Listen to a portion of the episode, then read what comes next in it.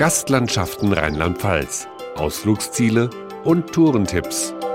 Im 19. Jahrhundert sind viele Künstler am Mittelrhein entlang gereist, die vielen Burgen. Hier war alles ursprünglich und das hat die Menschen einfach inspiriert und zu mehr Schaffen angeregt. Schroffe Felsen, steile Weinhänge, mächtige Burgen und der majestätische Fluss. Das obere Mittelrheintal war Inspirationsquelle für Maler, Musiker, Denker und Dichter, weiß Gästeführerin Birgit Wessels. In erster Linie Heinrich Heine, Victor Hugo und Clemens Brentano. Darüber hinaus William Turner, Karus. Das sind so die ganz besonders schöne Bilder gemalt haben, auch von Bacharach und die wir dann in der Tour auch vorstellen. Die Romantiktour durch Bacharach zeigt deutlich, welche große Bedeutung der kleinen Weinstadt bei den großen Romantikern zukam. Clemens Brentano, der die Lorelei als Frauengestalt schuf, die aus Bacharach kommen sollte. Also praktisch ist Bacharach sozusagen der Heimatort der Lorelei geworden.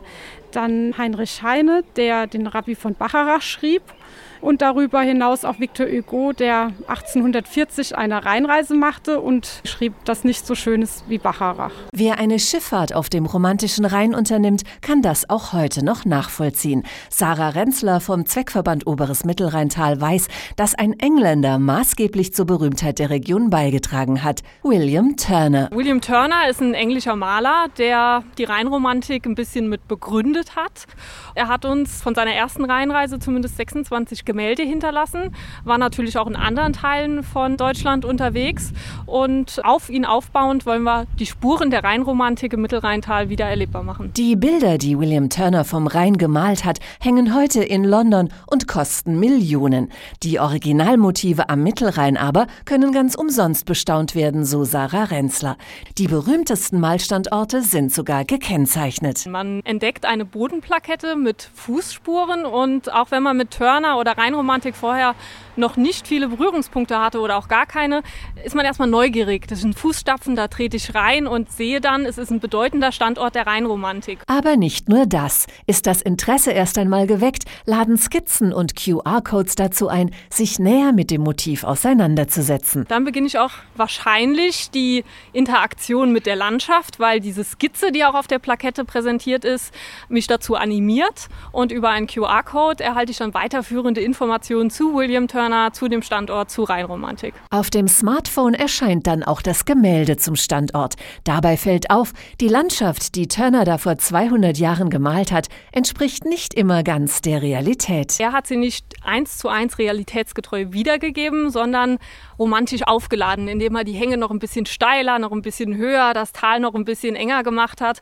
Manchmal sind die Standorte einfach durch triviale Dinge wie einen zu hohen Baum oder auch ein Verkehrsschild so nicht mehr erlebbar, aber das ist eben auch ein Teil einer sich wandelnden Kulturlandschaft. Wer Kultur schaffen möchte, kann selbst den Pinsel zücken. Der Künstler Armin Thomas lädt alle Kulturinteressierten ein, buchstäblich in Turners Fußstapfen zu treten. Ich wandle dann mit neuen Malschülern auf den Spuren von Turner. Das heißt, wir besuchen dann Malorte, an denen Turner selbst auch skizziert hat und setzen da entsprechend unsere Gemälde um in verschiedensten Techniken. Also ich habe einige, die malen in Acryl, manche in Aquarell, wie auch Turner, manche in Öl. Also alle Techniken sind dann auch erlaubt. Aber wirklich von den Positionen, in denen Turner dann auch tatsächlich gemalt hat. Dabei spielt der Mythos Lorelei eine große Rolle. Der steile Schieferfelsen am östlichen Rheinufer gegenüber von St. Goa zog den englischen Maler magisch an. Turner war insbesondere gerne um die Lorelei unterwegs und äh, dort gibt es auch einen Platz, der auch nach ihm benannt ist, der William Turner Platz. Und von dort aus hat man Perspektiven auf mehrere Aquarelle, die er dann später zu Hause gefertigt hat. Insgesamt 26 Standorte zwischen Koblenz und Bingen markieren die wichtigsten Stationen auf Turners Reise durchs obere Mittelrheintal. Künstler Armin Thomas erklärt sich die Faszination der Region auf den Maler so. Das Zusammenballen von vielen Kulturgütern, also viele Burgen, viele Architekturen aus dem Mittelalter. Das war ein ganz zentrales Thema für ihn, als auch für die Zeit. Doch den Ausschlag für Turners erste Reise an den romantischen Rhein im Jahr 1817 gab ein britischer Dichter. Lord Byron war auch hier äh, Mittelrheintal und äh, er hat seine Reiseeindrücke in dichterischer Form umgesetzt und 1816 rausgegeben. Und Turner war durch diesen Reisebericht, also diese dichterische Umsetzung, so beeindruckt, dass er selbst gesagt hat, da muss ich hin. Gesagt, getan. Sarah Renzler vom Zweckverband Oberes Mittelrheintal hat die erste Reise Turners dokumentiert. Er ist ja in London gestartet und dann über Waterloo und Köln ins Mittelrheintal gekommen.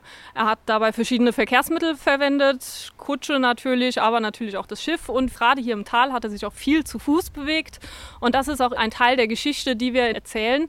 Wie ist er gereist, mit welchem Gepäck, was hat er dabei gehabt, was hat er vielleicht auch verloren, wie waren seine handschriftlichen Skizzen, wo hat er übernachtet. Das sind alles so Informationen, durch die ja dann auch der Tourismus am Rhein entstanden ist. Denn mit den Reisen der Romantiker begann die touristische Entwicklung am Rhein. Das obere Mittelrheintal gilt als das erste bedeutsame Reiseziel Deutschlands. Heute ist es UNESCO-Welterbe. Und wer die Schaffensorte von William Turner, Heinrich Heine, Victor Hugo und Clemens Brentano besucht, der weiß auch warum.